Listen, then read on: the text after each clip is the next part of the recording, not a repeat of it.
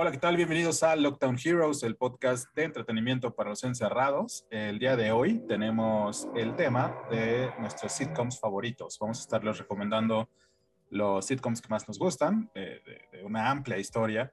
Pero para empezar, bueno, si ustedes están no familiarizados con este término, los sitcoms o comedias de situación son estas series que tienen una base, la misma base de personajes, que varía muy poquito alrededor de todos los episodios y pues la historia se centra en ellos y todas las cosas casi pasan en el mismo lugar, en los mismos escenarios. Y por lo general, otra característica muy distintiva es que eh, son programas que se graban en vivo, con público y con risas grabadas, en la mayoría de ellos.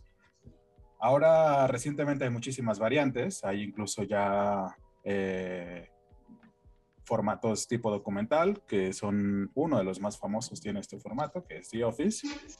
Y pues los grandes referentes justamente serían The Office, Friends, Seinfeld, Big Bang Theory. Vecinos. Vecinos. Vecinos. Familia de 10. No, pero iba a decir que... La eh, familia peluche. A lo mejor antes de que piensen en referentes eh, internacionales, El Chavo del Ocho fue el primer referente de sitcom mexicano, fue uno de los ah, primeros y más famosos. Eh, y bueno, también todos los que mencionaron, quienes eh, hablaron hace un rato, que bueno, pues los voy a ya presentar, ya que, ya que dieron su opinión sobre los sitcoms nacionales. Me acompaña el día de hoy Alicia, ¿cómo estás? Hola chicos, hello, por motivos técnicos, el día de hoy soy Raúl de Control Z de Netflix. Creo, creo que cuenta como sitcom, aunque no de comedia, pero porque reúne los requisitos que Zeta acaba de decir. Entonces, yo considero que, que entra algo tipo élite, pero con más drama sabroso. Es una sitcom en tu corazón. No, no, no, tengo, tengo mis argumentos para defenderla. Ya los realicé no, sí, acabo de ver la temporada y comprendí que sí podría ser un sitcom. No, hoy, hoy no venimos a, a, juecear, hoy vamos a nada más recomendar las que, las que nos latan y bueno, pues ya la gente decidirá cuáles les gustan y con cuáles se quedan. Todavía eh, nos queda pendiente nuestro debate de mejor anime. Y, no, pero todavía no ven Demon Slayer, entonces tienen que ver Demon Slayer para que entremos en el debate de mejor anime. Eh, me acompaña también Coach, ¿cómo estás? Está muteada. ¿Viste? ¿Viste? Porque la tecnología y no podemos llegar a ser uno mismo, Hugo, y no puedo ser el mejor personaje de sitcom. ¿Qué es? Que en un rato les voy a contar quién es, pero... Ah, bueno, sí, suspenso. Solo imagínense al mejor personaje de sitcom, ese soy, gracias. y por último, pero no menos importante, el joven Carlos Arregui, ¿cómo estás? Bien, estoy muy bien, muy feliz porque con esta temática de los sitcoms eh, me vienen muchas memorias este, muy bonitas de cuando That 70 Show estaba en Netflix. Sí, sí, sí, sí. Hoy, bueno, Carlos tiene el icono de Hyde, un personaje de esta sitcom That 70 Show, eh, que también es una de mis favoritas personalmente. Pero bueno, ya entraremos a, ese tema. Primero, eh, una pequeña sección de noticias flash se filtró una especie de trailer de Spider-Man No Way Home. ¿Alguien lo vio? ¿Cómo? Maldita sea. Eh, no, bueno, es un fake eh, a todas luces. Eh, aparecen algunas imágenes ahí medio random. alcancé a identificar algo de Spider-Man Far From Home y algo de, de Spider-Man 2 de Tobey Maguire, creo. Pero bueno, seguimos a estas alturas del año, agosto, casi septiembre, mediados de agosto. Eh, sin noticias de Spider-Man No Way Home. Entonces. Oye, yo leí algo que a lo mejor le explicaría por qué se está dando tanto. Lo voy a decir así también muy flash. Según esto es por, por los fails que ha tenido Marvel en sus mm. taquillas por la pandemia, justamente. O sea, como que a, pesar de las personas en Estados Unidos ya están en su mayoría vacunadas, la gente no ha regresado a los cines. Y es como un fenómeno alrededor del mundo. Entonces. ¿Es que vaya a haber retraso? Es, es, como el temor, o sea que justamente si las cosas no mejoran, eh, pues probablemente no vayamos a ver un tráiler de No Way Home, pues este año. En diciembre. Ni película en diciembre.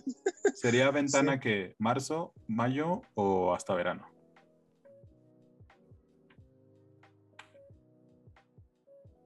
escuchan? Ah, ¿Sí me escuchan? Bueno, sí, creo que sí.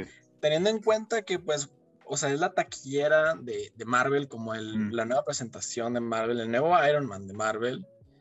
Yo creo que sí se esperan un año más y lo sacan hasta diciembre del 2022. Pero no manches, van a retrasar. No, yo creo que se sacan los chinitos y los eternos. Sí, yo creo que se sacan... Todas las que nadie va a ver. Dios, bueno, pues no sabemos cuándo se va a estrenar Spider-Man Far From Home y bueno, pues eso fue casi lo más destacado que pasó en el mundo del entretenimiento. Se acabaron las Olimpiadas, eh, no sé si hay fans aquí de las Olimpiadas que se desvelaron viendo pruebas o algo así, ¿no? No, la verdad, no. Yo seguí un poco, pues, la, a la selección, eh, pero pues viendo las repeticiones nunca, nunca me desvelé viendo. Sí, yo sí me desvelé en los partidos, sí, sí, sí, sí. Sí me desvelé tres, cuatro partidillos de, de México y pruebas de clavados sobre todo. Pero bueno, eh, ahora sí, vamos a entrar de lleno al tema. Primero, eh, hay fans de Friends aquí porque una de las, de, las series, creo, más, más icónicas de este género, de los sitcoms, es justamente Friends. Pero últimamente eh, parece que no ha aguantado muy bien el filtro del tiempo y hay una ola de odio bastante, bastante marcada a Friends que no existía. Pues no tanto como odio, ¿no? O sea, pues como de que ya caducó pues su humor, no sé. Bueno, más bien lo que yo, o sea, lo que yo he visto es que, o sea, no tanto como odio a la serie, sino un poco de controversia a las declaraciones de los creadores de la serie. Que por alguna razón alguien se puso a cuestionar el, el, hecho de que, pues, el cast original y el cast principal, pues, son personas caucásicas. Ah, claro. Este, personajes negros. Exactamente, o sea, no hay nada de diversidad en ese cast. Entonces, los creadores pues dieron declaraciones de que si no lo habían era porque en el momento no... Simplemente no lo creyeron como necesario, se podría decir. No, no creyeron que iba a ser relevante en cierto punto de que hubiera diversidad. Que fuera, exactamente, o sea, que no hubiera nada de diversidad dentro de sus personajes principales y pues si nos ponemos a, estudiar un poco como el cast general que, que rotó en Friends, pues nos encontramos que no había nada de diversidad, si acaso... Por ahí un italiano. De los amorosos de Joey y de Ross, pues ahí había una persona. Pero que estuvo tres, cuatro capítulos, ¿no? Exacto, la ex esposa de, de, Ross, pero pues no es tanto como de raza, sino de preferencias. O sea, en general es un cast heterosexual caucásico en la cima de la jerarquía social. Sí, la verdad, bueno, yo en general mm, sí me ha pasado que no, no aguanta ya el paso del tiempo, la serie, el humor. Ya hay chistes que, que dices, wow, eso ya no se puede ya no se puede hacer ahora. Eh, y ha sido, ha sido pues un filtro que no muchas series han aguantado. Pero aún así, sí, sí, hay una que sí. Y creo que ese ha sido su, su principal, eh, como, no sé si decir que lo, lo, previnieron, lo estaba hablando con Carlos antes de empezar a grabar. No, no creo que sea premeditado este, esta visión que tuvo esta serie. Pero The Office se adelantó a todo este tema. O sea, creo que ellos fueron la serie más vista en la pandemia y tiene que ver con que sí logró aguantar este, este filtro del tiempo. Eh, porque tiene diversidad y además el tono siempre fue, sí empezó a criticar temas que, que hoy, bueno, están en, en, en, el spotlight, ¿no? Y, y además, bueno, con una... Sí, dime. Sí, obviamente es una serie que ha tocado temas que en sus tiempos para nada se tocaban. Yo creo que seguían siendo muy, muy tabú. O simplemente no se les ponía como el reflector encima. Pero hay algo con, con The Office que, o sea, yo creo que es el principal fuente de comedia, que es la comedia incómoda. Exacto. Este, y creo que eso es lo que pasa con The Office. O sea, que si bien no te pintan como todos estos, estos problemas que tocan como pues el acoso sexual en la oficina y cosas así, o sea, básicamente lo que hacen es burlarse de, o más bien tocarlo desde un punto de humor. Y pues por un lado uno podría decir, híjole, o sea, sí, sí lo, sí lo tocan, pero pues a lo mejor no de la manera que se debería, ¿no? O sea, ese puede que sea un problema con The Office. Nah, pues es un sitcom, o sea, no se van a poner a dar discursos tipo Mandela. No, claro que no, pero entonces, o sea, ahí entramos como a este conflicto de si no lo van a tocar de la manera en la que actualmente todos están como súper estrictos en, híjole, es que tocaron esto y no de la manera correcta, así. Entonces ahí ya ponemos como en tela de juicio de si era correcto hacer chistes al fin de cuentas con temas delicados.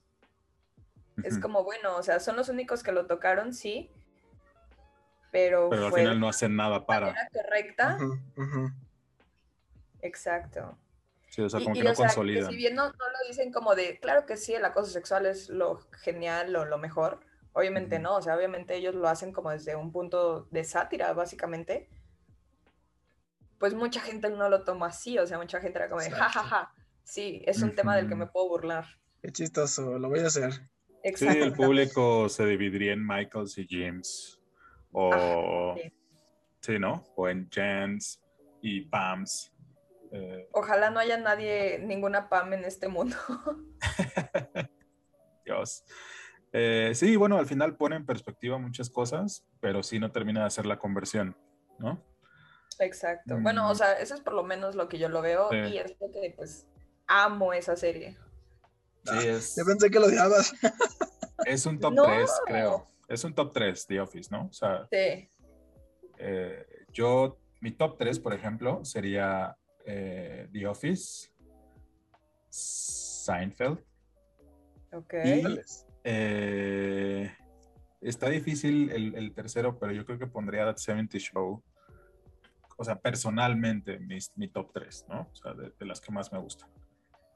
Podría decir The Big Bang Theory, pero The Big Bang Theory también acusa de muchas cosas que ya no, ya cojea de muchas cosas y siento que a partir de, hay unas temporadas donde ya se fue a, a la basura totalmente para mí. O sea, yo vi la primera y dije, ¿qué?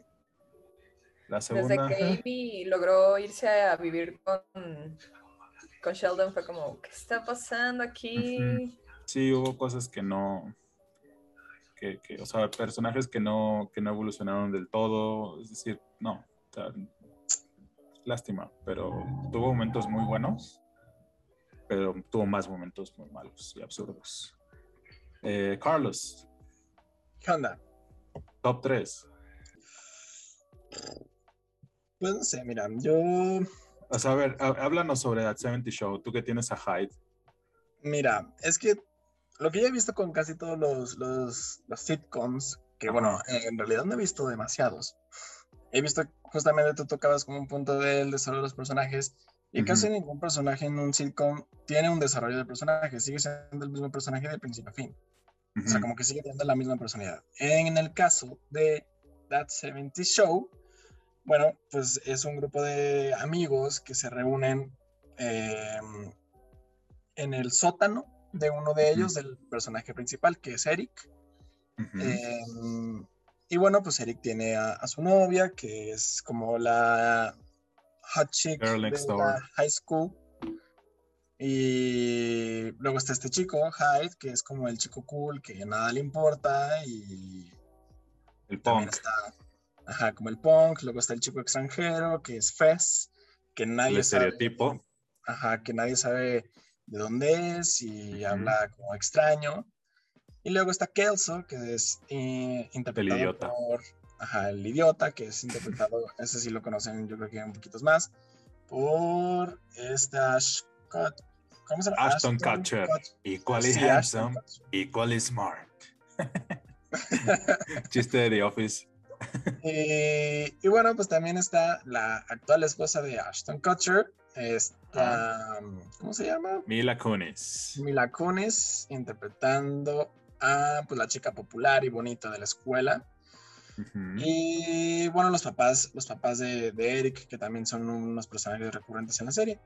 Eh, un ex, un veterano de, la Segunda Guerra Mundial y eh, la mamá, que pues es, pues,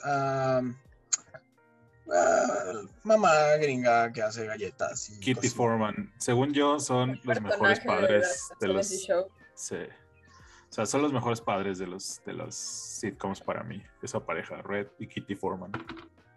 Porque también eran pues, eh, personajes recurrentes, ¿no? O sea, sí, sí, sí, tenían, tenían, pues te digo, o sea, como toda su, su personalidad muy, muy marcada aparte de que los actores lo, lo, llevaban como muy bien, o sea, lo traían muy bien representado, o sea, Kitty siempre fue como esta señora que, que, se ríe de manera incómoda, o sea, bueno, hasta cuando la situación está incómoda. Eh, el señor Red, ¿cómo se llamaba? Red Foreman. Red eh, Foreman. Eh, pues, pues, siempre como muy recto y siempre como pues, criticando todo y diciéndoles idiotas a todos. Y sí. Good old Red. Y también una mención honorífica a. Oh, es que yo no me acuerdo de los, nombres de los personajes, pero el jefe de Hyde en la tienda. Ah, claro, Lío. Lío.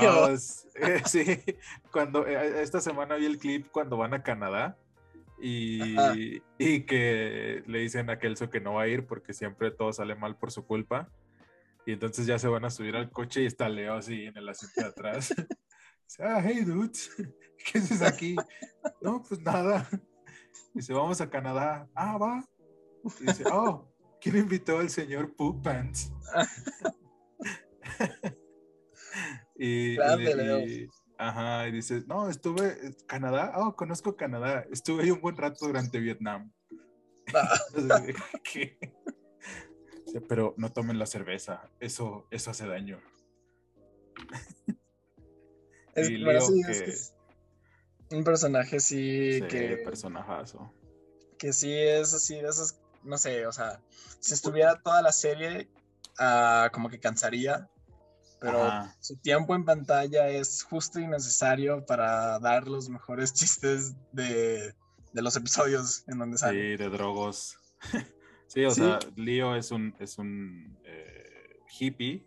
Eh, también pues ya bastante veterano y, visiblemente afectado por su consumo de sustancias prohibidas. Pero, pues evidentemente, pues un personajazo, un tipo súper noble y, cumple un poquito como una figura de hermano mayor, tal vez, para Hyde. No tanto de papá, sino, sino como un hermano mayor, ¿no? Para, para Hyde, que, que es creo el personaje más que más vemos eh, dramaticón, ¿no? O sea, el, que tiene un arco un poco más, más sentimental, dramático, eh, ¿no? Pero bueno. A lo mejor sí se podría decir, él y Jackie son los que sí se podría decir que tuvieron un desarrollo de personaje eh, un poquito más palpable. Sí, porque eh, a Eric lo maltrataron un montón al final, cuando ya se iba a ir. el protagonista es Eric Foreman y, y, su pareja, que es Donna Pinciotti pero al final a Eric lo, lo convierten en un payaso, en un tonto, y los que son más constantes siempre son Hyde y, Jackie, también un poco Donna, eh, aunque también sufrió un poco por, por, por, lo mal que le va a Eric en cuanto a desarrollo en las últimas dos temporadas, pero, pero creo que también ella se salva. Y grandes actores, o sea, también al final había un cast bastante sólido, talentoso, polémico, porque también es una serie que detrás de cámaras hubo adicciones, eh, trastornos alimenticios. trastornos alimenticios, muertes, muertes acoso, eh, detenidos, este, encarcelados. sí. Dos hijos juntos. sí. Un dramón. Sí, amor, amor entre comillas, porque pues, eh, Kelso y, bueno, Ashton Kutcher y Mila Kunis ahí se conocieron y ahí se enamoraron, pero que hay la leyenda de que Mila Kunis mintió en el casting, que tenía 14 años, no 18, como decía la convocatoria, y entonces dio su primer beso como menor de edad. Ya de ahí empezamos, oh. de ahí empezamos con, Chan, chan, chan. Eh, importantes, pero bueno, ese es That 70 Show. Y bueno, no hemos escuchado a Alice, que nos tiene que dar también su opinión sobre sus sitcoms favoritos. Alice. Pues ya nos quedan ocho minutos y yo sí me voy a extender porque creo que ninguno de los que yo he visto ustedes lo han visto. Y... no, no, la neta, lo, que sé de cada quien yo... Mira, hace muchos años, hace ya más ayeres que nuevos, no sé si se acuerdan que Canal 9, bueno, el que ahora es Canal 9 en nuestra televisión local, era Canal 2, me parece. Y en aquel entonces recuerdo que salió una serie, no, no, me acuerdo del nombre, me acuerdo de los personajes, me acuerdo de la trama. Pues me, enamoré de esta historia. Y se llama Racing Hope, no sé si la conozcan. No, ya, ya, ya, ya puse a hacer las hojitas de huevo, no, ya. no, está muy buena porque es tipo My Name is Sir. Ajá. Y está muy buena porque es así como que una historia que, que tiene sus momentos. Yo, yo personalmente, por ejemplo, usted con dolor de mi corazón, no soy fan de Friends es, se me hace pesada de seguir, se me hace cansada de seguir. No sé, siento que hay cosas que las fuerzan mucho, sin contar que Ross me hace el personaje más desesperante del universo. Claro, sí. es. Sí es.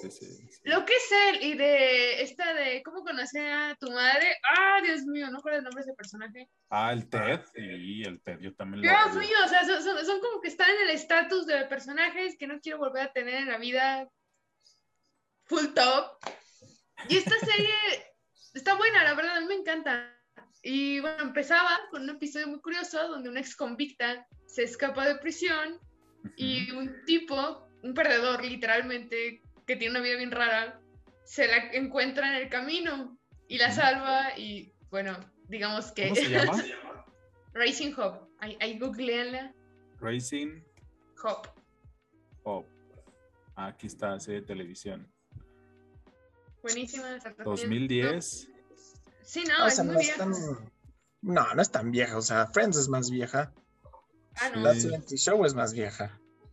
O sea, fue de esa época donde Canal 9 empezó a, o sea, empezó a pasar todo lo que había comprado de, derechos Televisa, ¿no? Y, Sí, no, o sea, había para surtir. Y esto está muy bueno porque el primer episodio, te digo que empezaba así, el tipo era era un mil perdedor, o sea, la neta era, no, tenía futuro y un día por accidente salvo una ex convicta, creo que fue una asesina súper peligrosa, y se mete con ella y nueve ah. meses después se entera que la van a matar, pero que no la mataron porque estaba embarazada de él. Y nace, nace su bebé, a la tipa la matan y le dejan a la niña. Y él se queda como de, ¿y ahora qué voy a hacer? ¿no? Oye, eso no ah, suena como un sitcom. No, es que. No suena. Prison Break o algo así. No, es que ¿sabes qué es el pedo? Que el tipo es así como que. De por sí la situación suena disfuncional. El tipo tiene una familia disfuncional. Su bisabuela está. Tiene. ¿Qué, qué tenía? Tenía este, demencia senil y pensaba que era su abuelo. Y luego sus padres eran padres adolescentes, lo habían tenido cuando estaban en la secundaria. Y estaban bien mensos. Una mixtura entre Prison Break y Forrest Gump. No, no, no, haz de cuenta que es el estilo de My, Name is Sarah. O sea, si viste My Name is Sarah, esta otra, ay, ¿cómo se llamaba la otra? Esta, uh, muy famosa también. Algo por ese estilo. The Middle, exacto, también. Algo en el estilo de The Middle, este, uh, My Name is Sarah, un poquito tirándola mal como inclusive me atrevo a decir. Sí, pues eh, eh, es, es, de Fox, entonces pues ya más o menos por ahí pueden, pueden entender el, el, sí, sí, no, comedia familiar, no, buenísima, la verdad, se les recomiendo. Tristemente cancelaron la serie, pero era de mis favoritas porque cada episodio estarse carcajeando porque hacían cosas bien tontas, porque, o sea, la niña crecía y hay un episodio que a mí me encantaba porque se supone que es Navidad y en el templo no la quieren a ella, a la bebé de Niño Jesús, porque es hija de un ex convicta y escogen a un niño chino como de 8 años. y va la mamá y le pregunta que por qué no escogieron a la bebé si es la única que hay. Y le dice, no queremos ser de un ex convicta.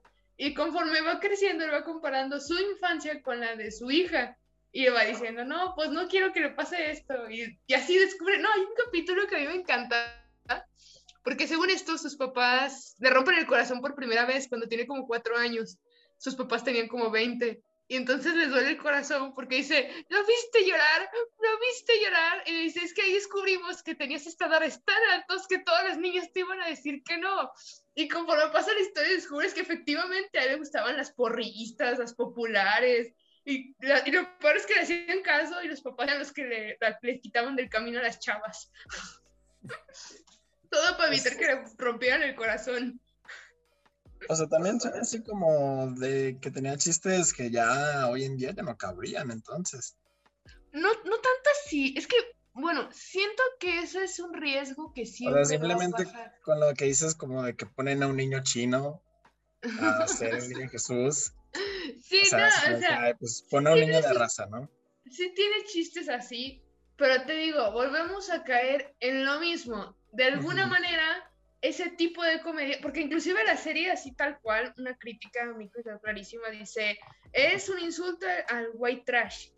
Y de alguna manera te da risa porque dices, bueno, es entendible, porque finalmente volvemos a lo mismo. No solo parodiaban otras razas, sino que parodiaban a la propia gente blanca que era pobre y, y lo hacían de una manera que decías, bueno, si te pones a pensar en el gringo, sí piensa así. Es cierto, a lo mejor actualmente ya no cabría un chiste así por, por muchas razones.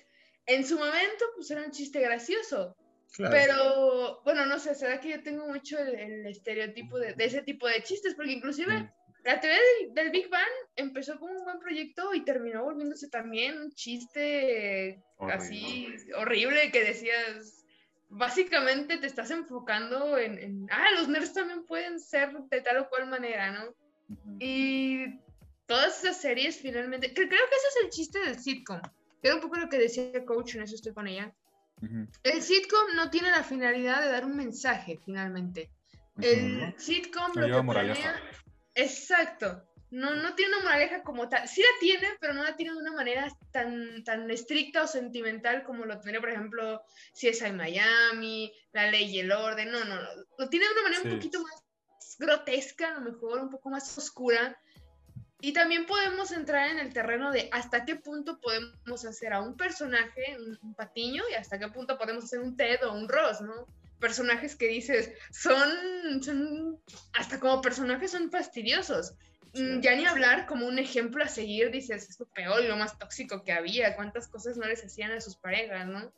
Y, y finalmente creo que ese, esa es la cuestión con ese tipo de series y el por qué, pues así como que de alguna manera chocamos con ese tipo de estatus, con ese tipo de, de, pensamiento. Lo mismo podríamos juzgar Saturday, eh, Saturday Night Live. Night Live, sí. Exacto, también tiene sus chistes que dices, ay, le mete duro la crítica, ¿no? Sí. Sí, sí, sí, pero bueno, antes de continuar vamos a hacer una pausilla mínima, ya saben, no nos tardamos nada y seguimos hablando de la sitcom. Y bueno, eh, nos quedamos hablando de Racing Hope. Eh, Alice, ¿algo que quieras agregar sobre Racing Hope? Racing Hope, pues ya, ya que me vetó a Reggie, pues... ah, sí, ¿yo por qué? Yo no hice nada. El tiempo. Me juzgó, me juzgó el, la normativa de Facebook a ya me vetó de 30. No, pues yo, bueno, yo personalmente a mí me encanta esa serie. Es una serie que tiene, tiene situaciones que dice uno, ah, y situaciones que la verdad sí te hacen reír así, a carcajadas. Personajes que la verdad es muy difícil de olvidar. Solo tengo mi queja por dos personajes que podían haber dado el ancho y los quitaron como al tercer episodio. No sé por qué, nunca lo explican. Pero sí, así como que caló eso que los quitaran. Nada más. Por lo demás la recomiendas. Por lo demás la recomiendo. Van a, van a, pensar lo mismo que yo, que esos dos personajes no se merecían ser sacados, la verdad. Tenían potencial para hacer otra cosa más grande, pero no sé por qué decidieron quitarlos. Eso, eso eh, Pues bueno, ahí está. Hasta el momento, ya haciendo un rápido resumen, antes de continuar, hemos hablado de Racing Hope, una serie de Fox que tiene cuatro temporadas.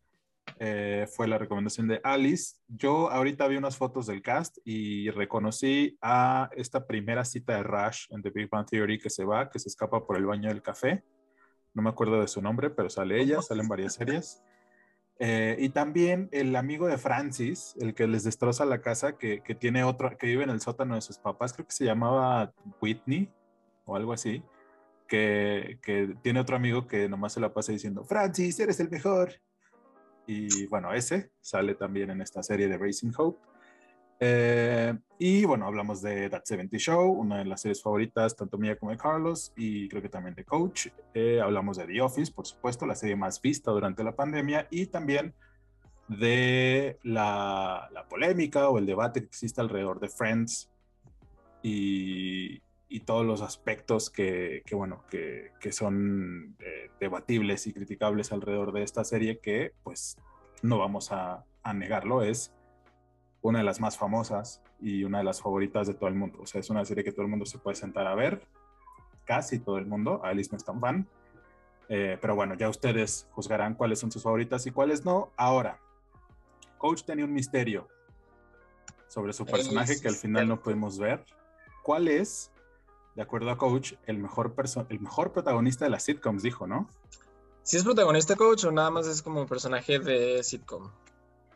Eh, ok, bueno, es un poco contradictorio lo que, lo que he estado diciendo porque, porque a pesar de que creo que es uno de los mejores personajes de sitcoms que existe, que ya lo mencionamos, The Office, lo odio también un poco. no lo soporto. Creo que ya sé quién es. Claro que sí. Bueno, obviamente estoy hablando de Michael Scott, eh, la cabeza de la división de Ah, se me fue el nombre de la ciudad. De Scranton, ajá. O sea, es que es un personaje que no manches lo realizado y lo completo que está. O sea, en teoría es lo mejor, pero en práctica es insoportable. De verdad es insoportable y yo creo que está perfecto eso. Y pues mi elección para foto que no pude poner era pues Prison Scott. Prison Mike. Exactamente, Prison Mike, ajá. Eh, y bueno, y la segunda opción era un, un Dundee, pero pues iba a estar como más, em, menos entendible, ¿no? El poner una estatuilla como foto de perfil. Pero bueno, en realidad yo no voy a hablar de The Office. Eh, este... Giro esperado de eventos. ¿Cómo? Giro inesperado de eventos. Claro que sí. Bueno, en realidad el, formato de sitcom se puede decir que es mi, favorito. He consumido infinidad de sitcoms y eso yo creo que lo he notado hasta ahorita que me puse a pensar cuál sería la que, la que les hablaría, ¿no? O sea, voy desde las que duraron dos temporadas que encuentras a las 6 de la mañana en Warner, o en Fox y así como... en Golden. ¿Eh? En Golden. En Golden. Este, se me ocurre, por ejemplo, American Mother, eh, bueno, más conocida de Middle, etcétera. O sea, de verdad es como una adicción, podría decir. Pero yo les voy a hablar de una, de una serie que está, es una mezcla entre sitcom y drama. Eh, hablo de Gilmore Girls, no sé si lo ubiquen. Mm, lo he escuchado, pero la verdad es que he visto poco. Bueno, Gilmore Girls es una serie que se estrenó, me parece que en el 2000 más o menos. Eh, habla o, se desarrolla alrededor de la vida de eh, Lorelai y Rory Gilmore. Ella es una madre soltera, fue madre adolescente y su hija que está a punto de cumplir 16 años cuando empieza la, serie, y de su vida en un pueblito súper, súper, em, no sé, diría cliché de Estados Unidos, en donde festejan el Día de la Independencia, el Halloween, el Día de la Fundación del Pueblito, se llama Stars Hollow, el pueblo, y todos los personajes de ahí se conocen por lo mismo de que son, es un pueblo pequeñito, ¿no? Y la comedia en, ese, en esa serie entra, pues en realidad porque son dos personajes que son tan normales que te da risa y, te ponen de una manera muy cómica sus situaciones este, cotidianas. Y nunca he encontrado otra serie donde manejen una rapidez y una agilidad en los actores para contestarse. O sea, de verdad, intenten verlo un pedacito. Hablan con una rapidez y se contestan tan fácilmente que no lo ves como un guion. O sea, lo ves como una, una, plática normal entre madre e hija o entre jefa y empleado. Es, es, bastante, como les digo, es bastante cotidiano, pero yo creo que en eso mismo es donde encuentras más la comedia. Y pues los personajes típicos, ¿no? El, el, raro del pueblo que tiene un trabajo nuevo cada episodio, este, el jefe como de colonos que quiere gastarse el dinero en poner un letrero nuevo de, no sé, de duraznos y tiene que buscar firmas, pero que el dueño del diner o del restaurante más famoso de ahí se niega, entonces pelean. No sé, o sea, son situaciones bastante básicas, pero que, pues que a fin de cuentas, pues sí aprecias como la comedia en esos destellos, ¿no? Está bastante buena. Yo sé que no es como para todo público y sé que también meten mucho drama porque pues es una hija adolescente y su mamá, ¿no? Viviendo en una sola casa. Lo he vivido durante 13 años de mi vida, entonces pues hay drama obviamente, pero la comedia también es muy buena, o sea, en cuanto al formato, pues yo creo que sí entra a sitcom y, y es bastante buena. Está en Netflix todas las temporadas, incluso este, hicieron como un reboot se podría decir, o bueno, no reboot, más bien fue como una temporada extra de cuatro capítulos en donde este pues muestran cómo ha seguido la vida de todos los personajes después de años de donde la dejaron en la última temporada y lo manejan como un año en la vida, ¿no? Iba eh, empieza invierno, primavera, verano y otoño es el último capítulo. Están bastante buenos, la verdad. Se los recomiendo. Gilmore Girls. Gilmore Netflix. ¿Y a qué se referencia el título? Ellas se llaman Gilmore. Son las chicas Su nombre, su apellido. Oh, Exacto. sí, y obviamente ya más adelante en la serie, más o menos también el típico, ¿no? Que, que dicen el nombre de la serie y es como, ja, ja, ja, ja, ja, guiño, guiño, ¿no? O sea, de, ay, somos las chicas Gilmore. Pero un poco. Y en, las, según Wikipedia, no entra en la lista, no entra en la lista de sitcoms. Yo lo busqué y, hay críticas que, o, comentarios que sí dicen que es como mezcla entre formato sitcom y drama como juvenil. Sí. Por eso lo estaba como medio dudando. Este... No, pero sí, sí entraría en sitcom. Yo creo que sí. Bueno, y si no les gusta, este, no sé, la ah, verdad, dense la oportunidad a los que estén escuchando o lo que sea, dense la oportunidad de ver sitcoms, o sea, son una llevadera bastante buena. Sí. En Netflix hay muy buenas. Sí.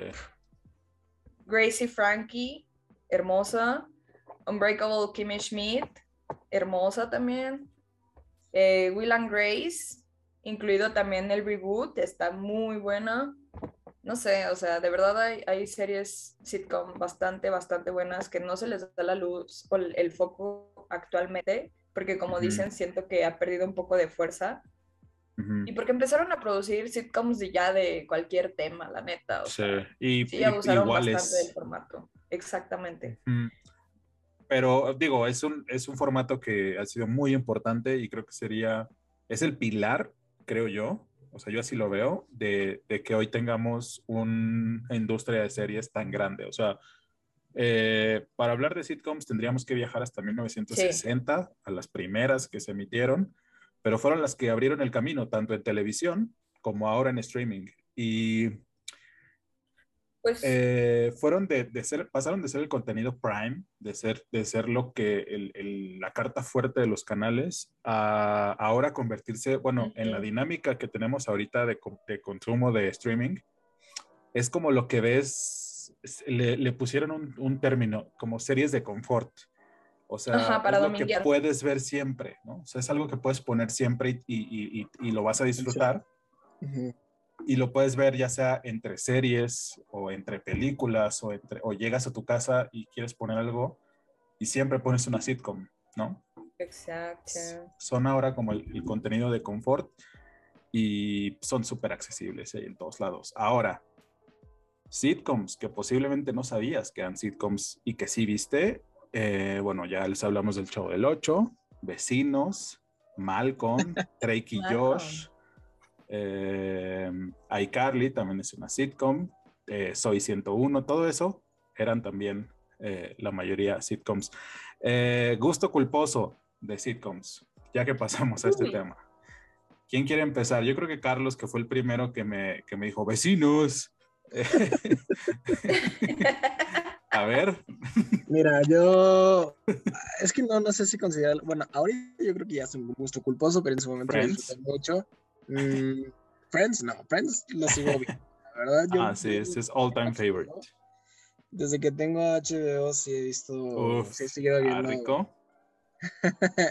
sí he seguido viendo Friends. Pero uh, la que yo quería decir era una que cuando la pasaban en tele abierta, yo la veía con mamá y la disfrutaba muchísimo y era la familia Peluche.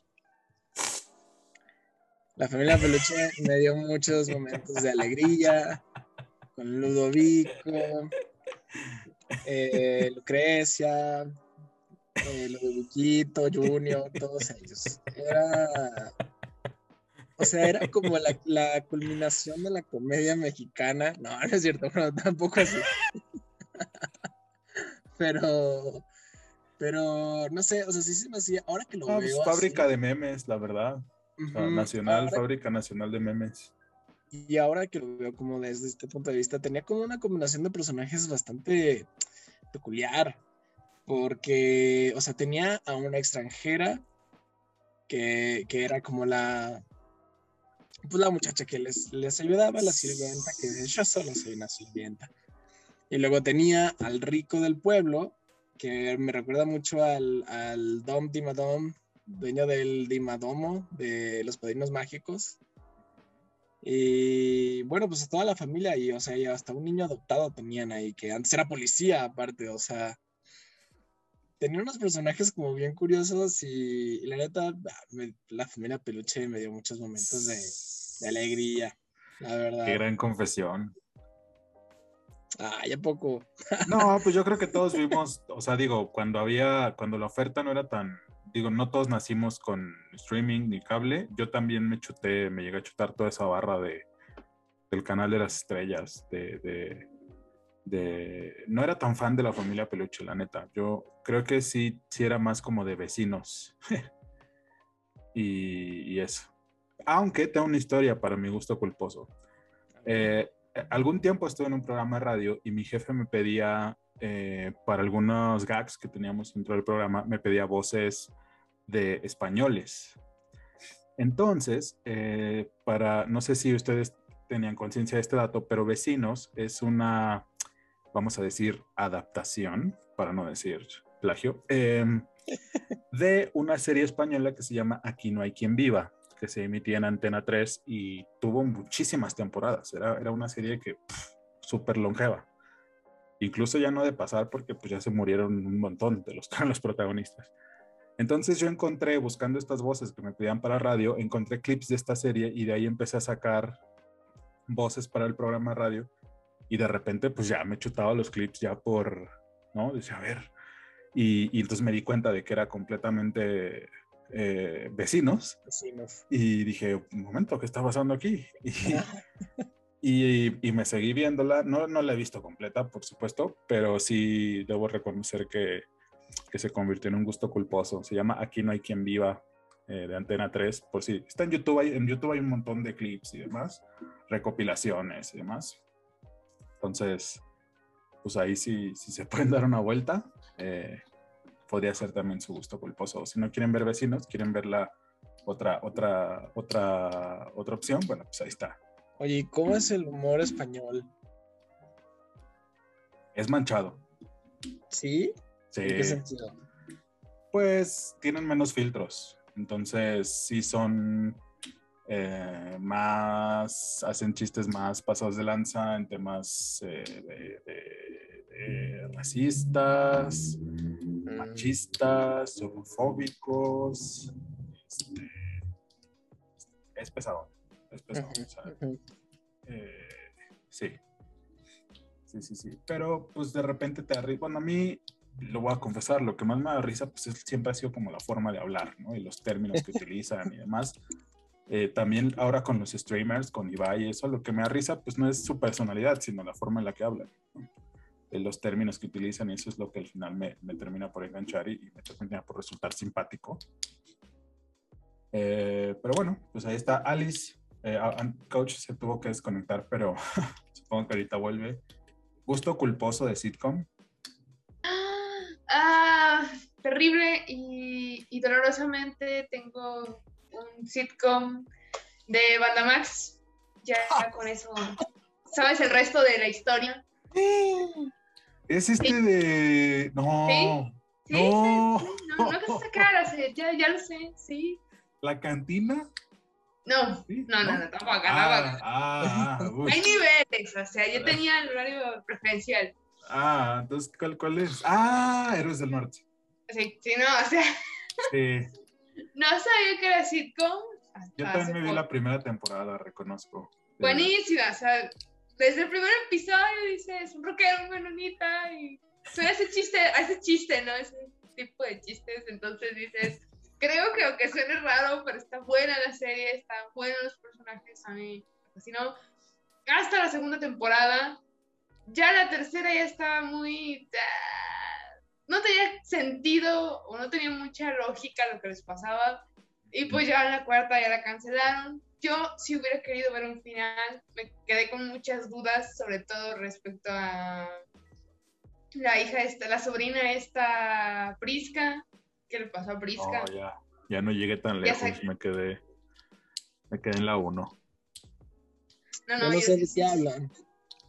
Eh, bueno, Eres del Norte es una serie que tendrá algo así como 10 años que salió y tiene que ver eh, eh, Miguel Rodarte, este actor mexicano que ha hecho un montón de películas, protagonizó El Tigre de Santa Julia, hizo una película que se llamaba Rescatando al Soldado Pérez con, con Chucho Ochoa, y con varios actores mexicanos de, primer nivel, ¿no? Era una película de humor, humor acción, y fue una película que le fue muy bien en taquilla y, que le gustó mucho a la gente. Entonces, a partir de este, de este papel que hizo eh, este actor Miguel Rodarte, le proponen hacer una serie utilizando ese mismo perfil, un perfil de un, eh, pues un aspirante Ajá, un aspirante a estrella de la música popular mexicana, de, la banda y del norteño. Entonces, pues fue, era algo que funcionaba en ese momento, que, que, la gente daba mucha risa. Estaba bien logrado por momentos, la verdad, debo reconocer. O sea, la primera temporada yo sí, sí la vi completa. Y bueno, pues le pusieron ahí una serie de actores, pues la verdad que comúnmente los veías en cine, no los veías tanto en televisión y pues sí resultó, resultó ser un hit, por, al menos por las primeras dos temporadas. La tercera ya empezó a perder gente y bueno, terminaron cancelándola eh, al final, pero sí tuvo su momento, ¿eh? La emitieron en Canal 5, luego le mandaron, la mandaron a Canal 2 los domingos, luego la mandaron a Canal 9, luego la mandaron a Golden y luego la mandaron a Banda Max. O creo que se emitía simultáneamente en Bandamax y en el 5. O sea, salía primero en Bandamax y luego en el 5, algo así. Pero sí, sí tuvo su momentillo de éxito. No me suena de nada. es que ah, tiene su, ya tiene rato, ya tiene su. Sí, viendo la familia Peluche y. ya acá en Bandamax estaba esta serie muy buena, con personajes muy variados. Bueno, a mí me encantaban los personajes. Estaba el menonita, estaba el de el chavo este que era el, del conservatorio. Estaba Miguel Rodarte, que era el norteño ahí, estrellita. ¿Y quién más? Este otro. Ah, ah el, rockero. Sí, de hecho es un actor ya, más o menos reconocido. Armando se me hace nominado al Ariel, inclusive. Y otro gordito que era el Botarga, de ese sí me acuerdo. No, no, tenía, tenía grandes personajes, la verdad. Y conforme va avanzando la historia, como que dices, estaba tan entretenido cómo, cómo, o sea, cómo empezaban y cómo terminaban. Sale incluso Patricia, Patricia Reyes Espíndola, ¿no? Sale ahí de manager. Sí, no, salieron grandes del cine mexicano que, que para nada te imaginabas verlos. Ah, pues sale Carla Souza. De hecho, sale Carla Souza. Sale Carla Souza, sí. Eh, bueno, coach ya no se va a poder conectar por temas técnicos, pero me dejó su, su gusto culposo Sex and the City. ¡Uh! Madre mía. Culposo. Madre mía, no sé cuál me, no sé cuál me sorprendió más, si el gusto culposo de coach o que Carlos haya dicho que no es culposo. No, no es culposo, es Sex and the City, es, es, el mejor compendio de, cómo debe de ser una mujer así, en cuatro tomos diferentes. Yo, yo la amo ni hablar de la película, o sea, esa escena en el carro. Hay dos películas. La primera, no, la primera, esa escena en el auto, cualquiera, cualquiera va a llorar como Magdalena. Uno siente esa impotencia y esa rabia de ¿qué te sucede? Casi 10 años de serie para esto. Sex and the City es all time favorite de Lockdown Heroes. ¿Quién lo diría? Eh, yo la verdad no soy una fan, no la he visto. Eh, no, no, no puedo hacer un juicio. Tienes que verla. Fíjate que cuando contratamos el HBO, le, le mandé un mensaje a mi hermano que sí es fan y le dije, aquí está el HBO, no se te ocurra ver Sex and the City porque no lo estoy pagando para que veas Sex and the City, pero sí lo está viendo. Eh... Ah. tienes que verlo, es, está, es, es, es, toda la dimensión. todo el mundo dice, y yo tengo un debate en esto, todo el mundo dice que ya no es apropiado los tipos que manejaba de, personajes. Mm, pero si te pones a analizar... 20 años? Ajá, pero si te pones a analizar... Sí, sí, pero si te pones a analizarlo bien y revisas cada personaje, te das cuenta de que esa era la función de los personajes. Cada una era complemento de la otra. Lo que a una le faltaba, la otra lo tenía. Por lo tanto, no puedes decir que va a desatono a la época porque tienes que entenderlo como un ensamble de cuatro formas diferentes de, conceptualizar esto del romance y el amor y verlas cómo, cómo funcionan a lo largo de toda la historia y cómo cada una se va adaptando a lo que va buscando y cómo cada una va diciendo, ok, esto sí, esto no, esto sí, esto no. Ahora sí, es, es para todo, ¿no? Y casi todas sus enseñanzas de cada una de las cuatro yo creo que aplican para todo, porque cada una tiene su propia forma de ver sobre muchísimos aspectos. Yo tengo mis episodios favoritos. O sea, y, y mira, te voy a decir, yo no he visto, lo he visto en Facebook en pedacitos y ya tengo mis episodios favoritos, ya tengo mis favoritas, mis favoritas. Dame, dame una referencia. Bueno, primero, de lo que estás diciendo, sí, que entiendo que la gente se puede identificar mucho, porque es algo que al final pasa en, en los grupos de amigos, ¿no? O sea, somos distintos, tenemos intereses distintos, pero lo chido es que de repente encontramos como un hilo a partir del cual pues nos llevamos bien y, demás, ¿no? O sea, es algo familiar, vamos. Exacto. La situación de la, de la, serie con lo que nos pasa, sobre todo pues nos va atacando como a ciertas edades, ¿no? Te vas identificando más o menos. Pero ahora, dame una referencia, o sea, ¿qué, ¿a qué se parece Sex and the City? O, para darme una idea de, de, de, si la veo o si es para mí o Nel. O sea, a ver, véndanme, véndanme Sex and the City hoy en este episodio, a ver. Me atrevo a decir que no existe un precedente narrativo de, para Sex and the City. O sea, para el entonces yo creo que fue pionero en algo así. porque puedes decir, se parece a Friends, pero realmente pues en Friends de alguna manera tenías como sus complementos, ¿no? Y en How Day Mother también tenías sus, complementos. Y como en el Sex and the City nada más eran cuatro mujeres, entonces, ¿sabes como cuál? Ya, ya, se, ya me acuerdo cuál. Esta, la de Netflix, la nueva. Bridgetown, no, ¿cómo se llama? Bridgetown. Ah, Bridgetown. Bridgetown, ajá, algo así, algo así. No lo he visto tampoco. O, my, Name is Zen, algo por el estilo. o sea, eh, yo, personalmente pienso que... Por ejemplo, Girls. Mm, no. ¿No? Creo que no, no, no tanto así. Mm. Mm. Pero a ver, eh, yo la verdad sé de poco de Sex and the City, pero en realidad no sé ni siquiera de qué va. O sea, ahora entiendo que es un. A ver, ¿tú para qué la defiendes? Porque sé que es un clásico, o sea.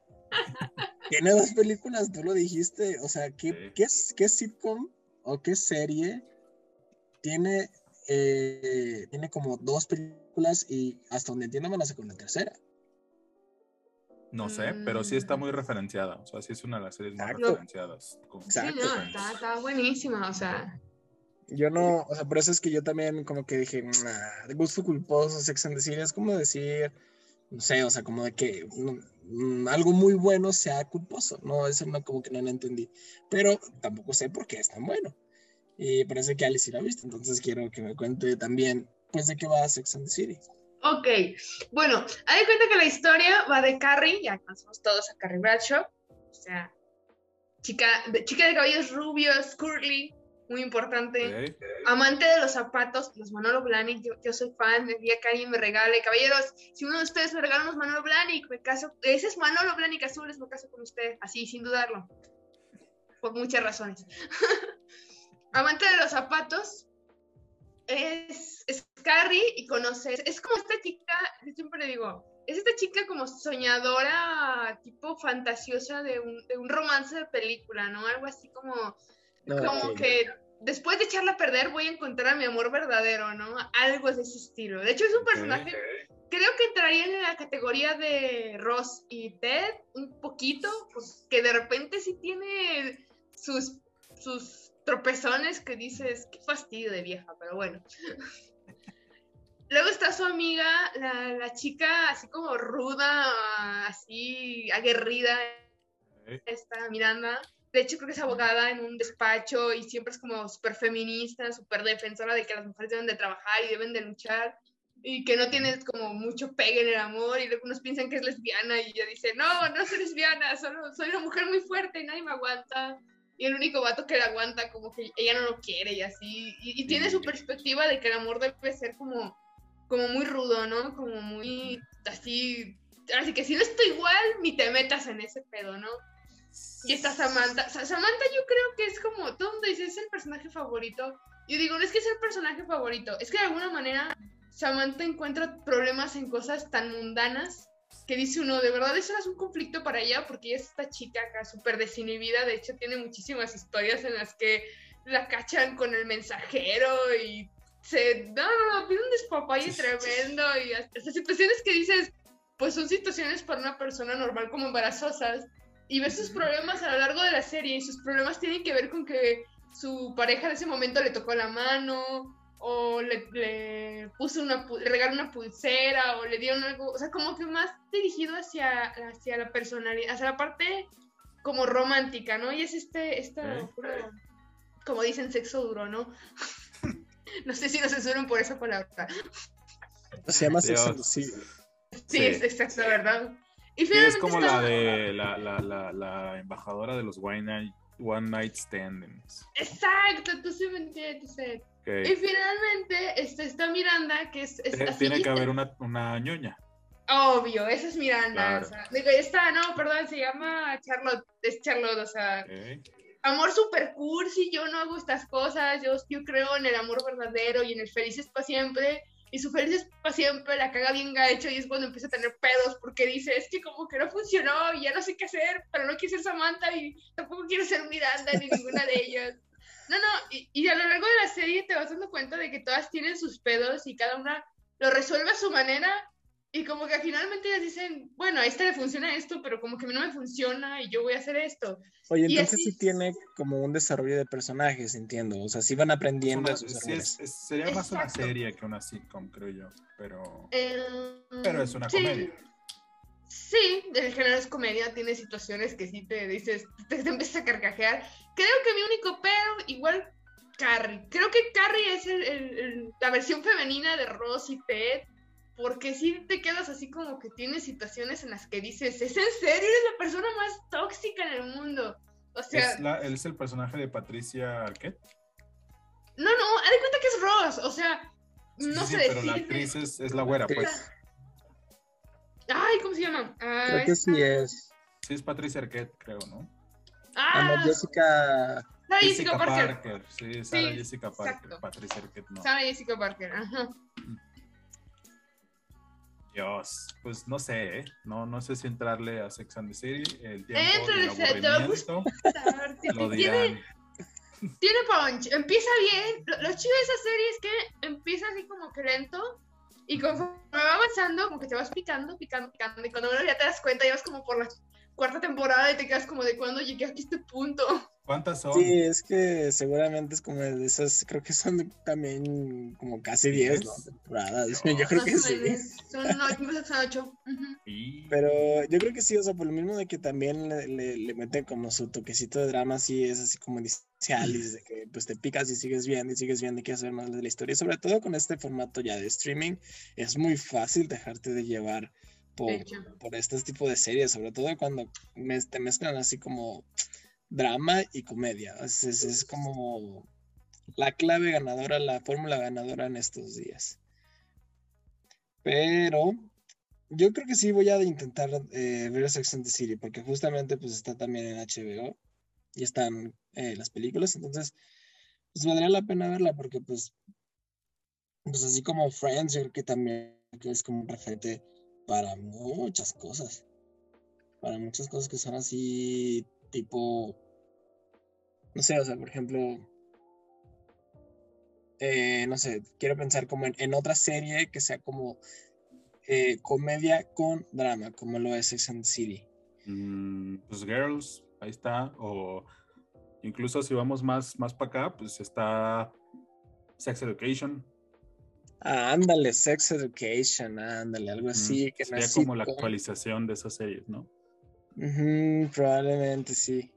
Ahora, ya para terminar rápidamente, nos quedan seis minutos. Eh, perdón, una disculpa porque me he ausentado un par de veces, pero hay un, hay un, hay unos gatos aquí afuera en ritual de apareamiento y no quiero que se meta su, su ruido con, con esta transmisión, pero este, ¿qué recomiendan de, de, lo nuevo? Pues, o sea, ya hablamos de los clásicos, y, de las que tenemos que ver, nuestras favoritas, gustos culposos. Recomendación de algo que esté ahorita, o sea, de los estrenos recientes que, que ustedes eh, puedan recomendar aquí a toda la gente que nos escucha. Uy, no lo sé. En cuanto a sitcoms, es que yo me he ido casi ya por los que ya están y que funcionan. Entonces, en realidad me he visto muchos nuevos. A mí, a mí me han recomendado mucho Brooklyn 99. Ah, a mí también. Sí, sí, y Community, que no es tan reciente, pero... Y también está The Ranch, que muchos dicen que es como la continuación de That 70 Show.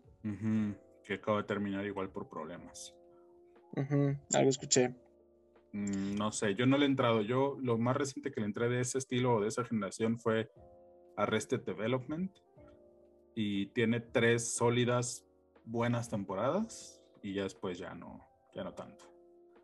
Pero así, un sitcom reciente que haya visto y me haya gustado. Híjole. Mm, el último que vi fue Mr. Iglesias con, con Fluffy Iglesias, este comediante. No la recomendaría, no está tan. Es algo muy Nickelodeon. Eh, y antes de eso, que pues creo que nada más, porque sigo viendo The Office. Exacto, es, lo que, es lo que voy. a 70 Show. No sé, Alice, ¿tú tienes una recomendación de sitcom reciente? Según Google, Ajá. cuenta como sitcom. Ah, claro. Lo más reciente. Ajá, que lo más reciente. ¿Tres temporadas? Tres temporadas ya. Esperando la cuarta. Ah, sí. sí, ya confirmada así. No me digas. Sí, ah, no, no. Esto va. Yo me quedé en la primera. Adelante. También Pero sí, ¿También qué? discúlpame, Alice. Eh, si quieres termina, ya, ya voy yo. pues ya. Ah, ¿sabes cuál otra? ¿Cuál? No es tan vieja, pero esta sí me acuerda. Superstore. No sé si se acuerdan. Era de Superstore. Superstore. Ah, claro. Sí, llegué a ver algunos episodios creo que la volvieron otra vez. O sea, todavía sigue en transmisión, entonces. Eh, sí, la recuperaron. eh, la habían cancelado y la recuperaron. Está, buena, en Prime. En Prime. por si quieren darse una vuelta. Ahora sí, Carlos. Ah, bueno, yo nada más iba a mencionar, no es sitcom, pero pues ya eh, lo tocamos en este episodio.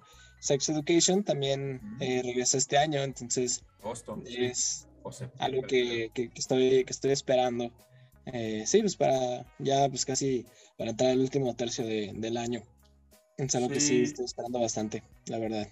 Y, bueno, según una lista de mejores comedias de situación del 2021, ahí les va. Aparece WandaVision. Claro eh, que no. Rick y Morty, mm. que está en HBO Max. Brooklyn Nine-Nine, que está en Netflix. Los Simpson, yo no pondría Los Simpson, pero bueno, ahí aparece.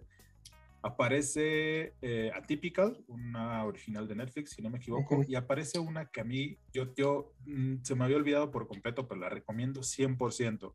Se llama Terry Carols, está en Netflix. Es una sitcom sobre unas chicas eh, en prepa en Irlanda durante los noventas, principios de los noventas, cuando estaba todo este tema de, conflictos internos en Irlanda, políticos y sociales. Eh, recomendable, bastante recomendable. Y bueno, pues ya con eso cerramos. No sé si quieran tener alguna última recomendación de sitcom, aunque sea vecinos. Yo voy a hacer un poquito de los sitcom. Los que tengan oportunidad, vean Superman y Lois. Yo voy por ahí del quinto capítulo y mm. está muy bien, bastante bien. Sí, sí, sí. HBO Max. HBO Max, sí. Y Warner, ¿no? Creo que también la pasa en Warner o, ya no. Creo que sí ah, está como... Creo que está en el otro canal, ¿no?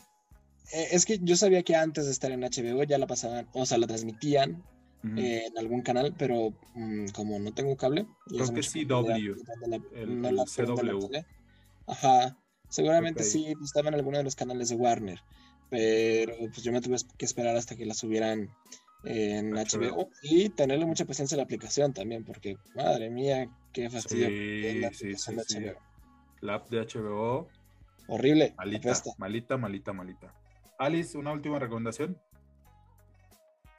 Mm, creo que tendría Detachment, Superstore y yo creo que ya sean todas mis. Sex and the City.